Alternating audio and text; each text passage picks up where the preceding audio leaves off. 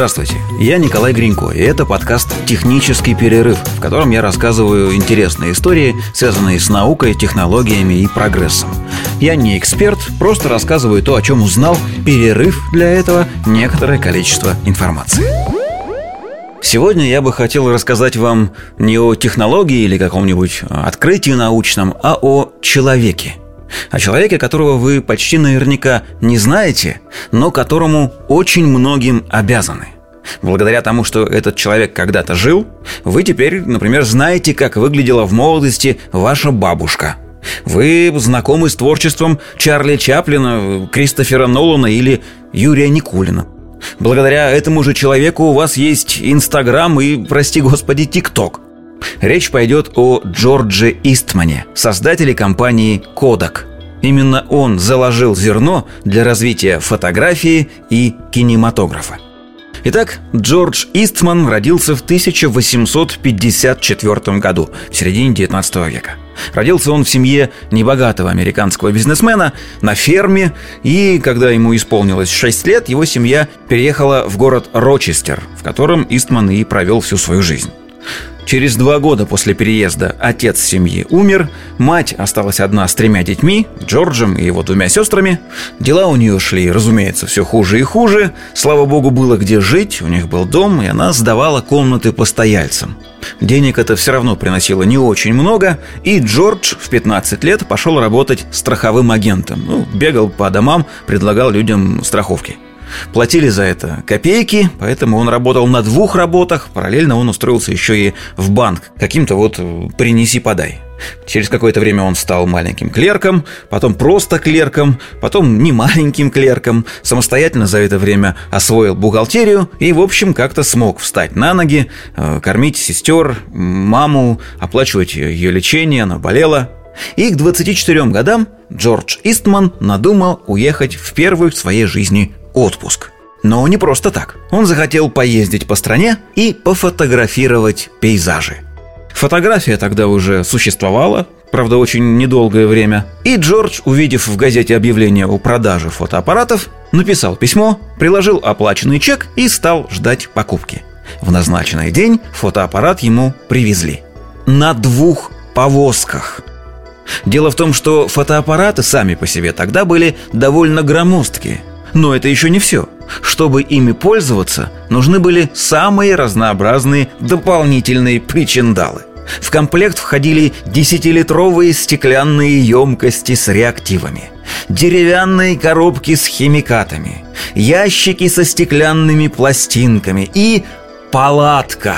Светонепроницаемая палатка – то есть процесс выглядел так. Человек, решивший сделать фотографию природы, ставил палатку, заходил внутрь, готовил там в темноте реактивы, наносил эти реактивы на стеклянную пластину, заряжал пластину в фотоаппарат, выходил с фотоаппаратом, а он большой и тяжелый, на улицу, ставил его на штатив, кадрировал, наводил резкость, открывал затвор, ждал примерно минуту, закрывал затвор, снимал фотоаппарат со штатива, вносил его в палатку, доставал оттуда стеклянную пластинку и прямо на месте ее проявлял.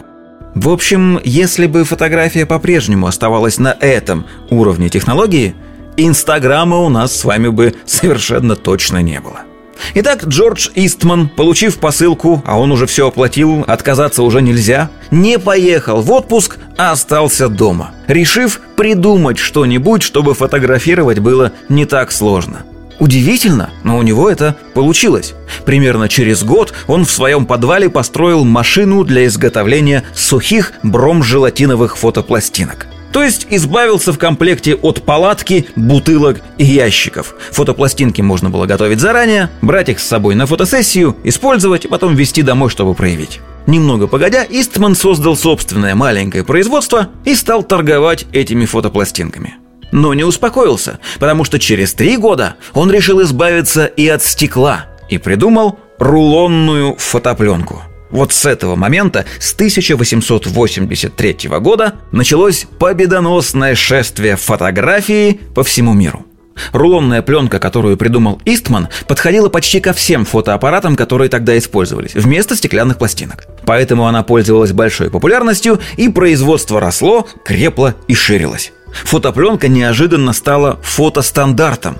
Причем в какой-то момент, точнее в 1891 году, некий Томас Эдисон, я думаю, вы знаете, кто это такой, разрезал рулон фотопленки вдоль и придумал кинематограф – то есть сама мысль фиксировать изображение в движении возникла у него только после того, как появилась возможность снимать множество кадров подряд на пленку. Но вернемся к Джорджу Истману. Небольшая компания, которую он основал, называлась Истман Кодак – Слово «кодек» Джордж придумал сам. Он вообще предпочитал всем заниматься самостоятельно. Причем по поводу того, откуда взялось это слово, существует целых две версии, правда, очень похожих. Согласно первой версии, семья Истмана увлекалась скреблом. Ну вот та самая настольная игра, которая в России называется эрудит. Такие квадратные плашечки с буквами, из которых вот по, по принципу кроссворда складываются слова. Истман посадил маму и сестер за обеденный стол, высыпал перед ними гору букв и попросил, ну вот, хватать из этой э, кучки несколько букв и выкладывать перед собой, складывая хоть какие-нибудь слова, но главное условие, чтобы их до этого не существовало. Полученные буквосочетания Истман записывал и потом выбрал из них слово «кодек». А по второй версии он вообще ел алфавитный суп – вот эти макароны в виде буквок. Зачерпнул ложкой немного супа, поднес ее к рту и вдруг увидел в ложке слово «кодек». Мне эта история нравится больше, хотя поверить в нее гораздо сложнее.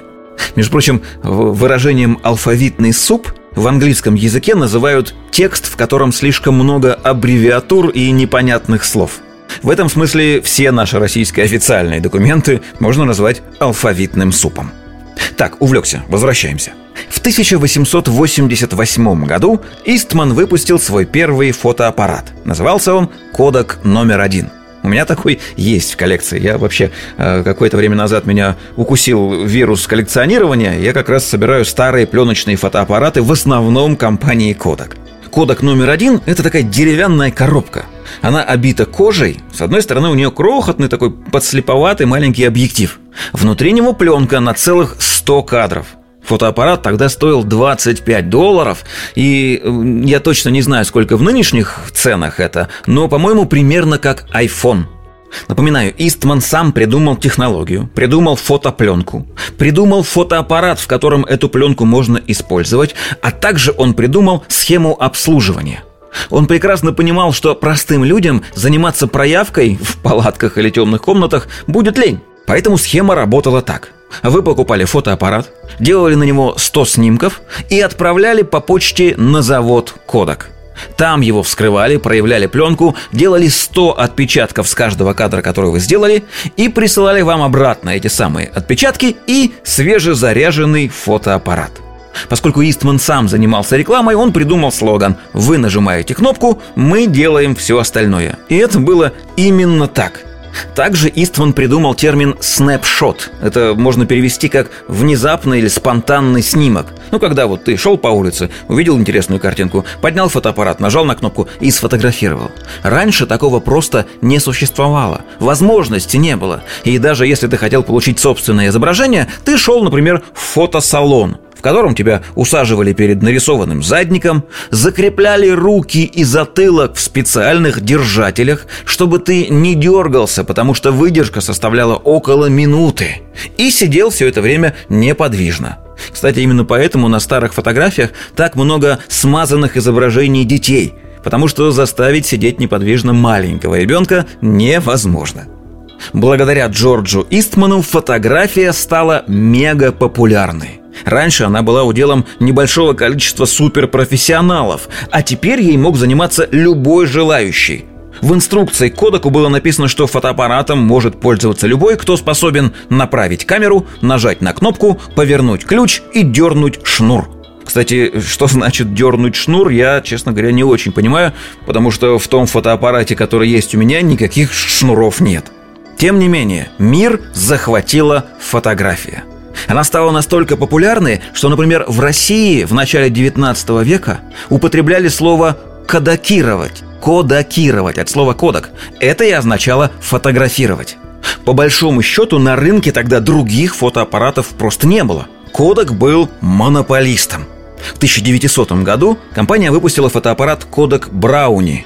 Он был сильно меньше, чем Kodak номер один. Его, в принципе, уже можно было затолкать в карман. Наверное, в очень большой карман, но все равно. Это опять был такой кубик с маленьким объективом, но внутри него пряталась пленка на 12 кадров. Самое главное, что фотоаппарат продавался за 1 доллар.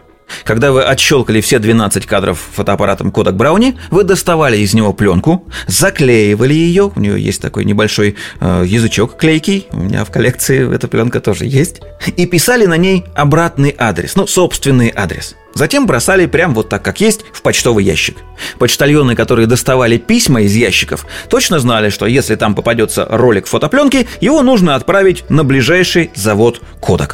Там эту пленку проявляли, печатали с нее 12 фотографий и отправляли покупателю назад. Это еще одно изобретение Истмана. Он придумал зарабатывать не на фотоаппаратах, а на расходниках, на фотопленке и печати.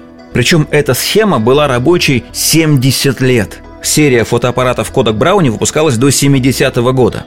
Но она была далеко не единственная. Их было множество самых разных моделей.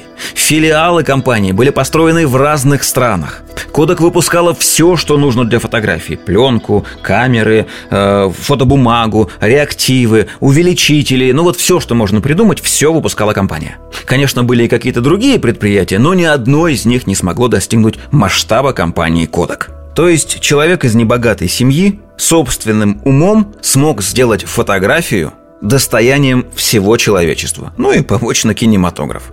Неудивительно, что он стал богатым человеком, был плюс ко всему еще благотворителем, основал Истменовскую школу музыки, например, активно помогал медицинским учреждениям, почему-то особенно стоматологическим клиникам. Но в 1930 году у Джорджа Иствана обнаружили стеноз позвоночного канала. Это та же самая болезнь, от которой умерла его мать. Медикаменты помогали плохо, врачи давали ему не очень много времени, и в марте 1932 года он покончил жизнь самоубийством. Выстрелил из пистолета себе в сердце. Когда его нашли, нашли и предсмертную записку, в которой было написано «Моя работа закончена. Зачем ждать?» Но давайте не будем о грустном. Компания Kodak-то продолжила существование. Напомню, она выпускала вообще все, что с фотографией связано. Объективы, камеры, пленку, глинцеватели, там, слайдоскопы, принтеры, в конце концов. В 1966 году в компании работало примерно 100 тысяч сотрудников. Причем еще во времена Истмана в компании начали платить людям пенсии, одними из первых в мире, пособия по нетрудоспособности и так далее. В общем, Кодак захватил мир пленочной фотографии, а другой тогда не было. Никто даже представить не мог, что фотографировать можно на что-то, кроме фотопленки. Но в 1976 году инженер компании Kodak, между прочим, по имени Стивен Сосун, разработал первый цифровой фотоаппарат. Он немного напоминал фильмоскоп, каким мы его с детства помним. Был такой довольно крупный, размером такой с коробку для обуви. Самое смешное, что фотографию он записывал на аудиокассету. Кассеты тогда уже существовали. Снимок был черно-белым, разрешением 100 на 100 пикселей, и один снимок записывался на аудиокассету 30 секунд. И чтобы его потом посмотреть, нужна была специальная приставка к телевизору, в которую вставлялась эта кассета, 30 секунд она проигрывалась, после чего на экране появлялось изображение. Это была первая в мире цифровая фотокамера, и изобретена она была тоже в компании Kodak. Но руководство компании решило, что развивать цифровую фотографию не то что бессмысленно, а даже опасно, потому что она может отгрызть рынок у пленочной фотографии. Изобретение положили куда-то на склад и о нем забыли. И совершенно напрасно. Цифровая фотография в итоге сожрала пленочную. Понятно, что произошло это не сразу, и какое-то время компания Kodak все еще росла. Причем доросла до того, что сделала зеркало для космического телескопа Хаббл на минуточку. А уж на Земле Kodak царствовала везде. Она работала с военными, э, делала прицелы, оптику для них и все остальное. С полицейскими. Причем вот тогда полицейские камеры, которые вот висят и фиксируют нарушения, тоже были пленочные – В них заряжался толстенный такой рулон фотопленки, которого хватало очень надолго. У меня, кстати, такой рулон есть, не отснятый, не проявленный. Я от него отрезаю кусочки и фотографирую на него. Вся американская полиция выезжала на место преступления только с фотоаппаратами Kodak, потому что у компании был государственный контракт.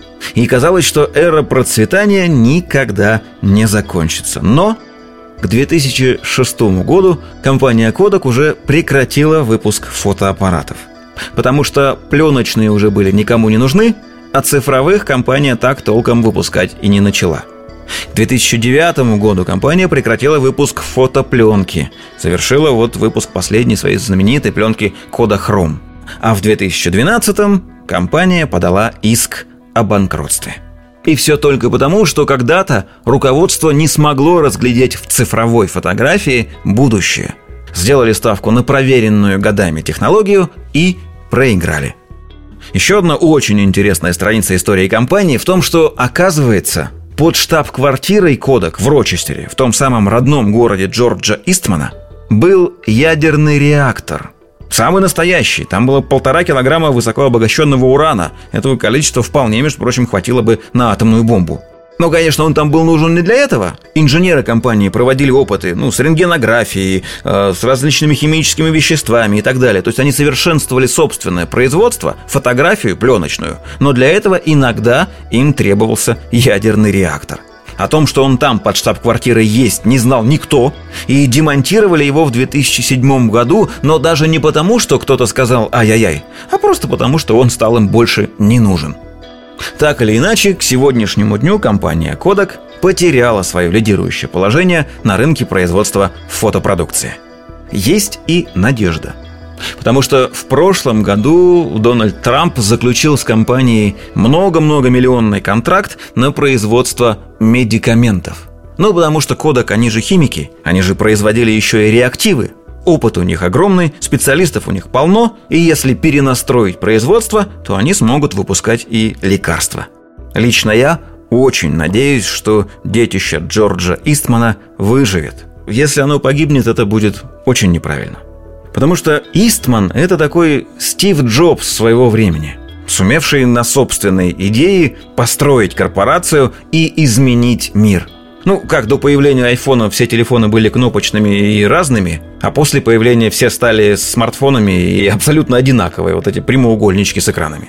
До Истмана никто в принципе не интересовался фотографией в бытовом смысле этого слова. Никто не делал стрит-фото, не снимал своих родственников. И никому даже в голову не приходилось самостоятельно заняться проявкой.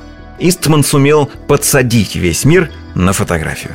За что ему большое спасибо. Вот такая история. Ищите подкаст «Технический перерыв» на всех доступных цифровых площадках. Счастливо!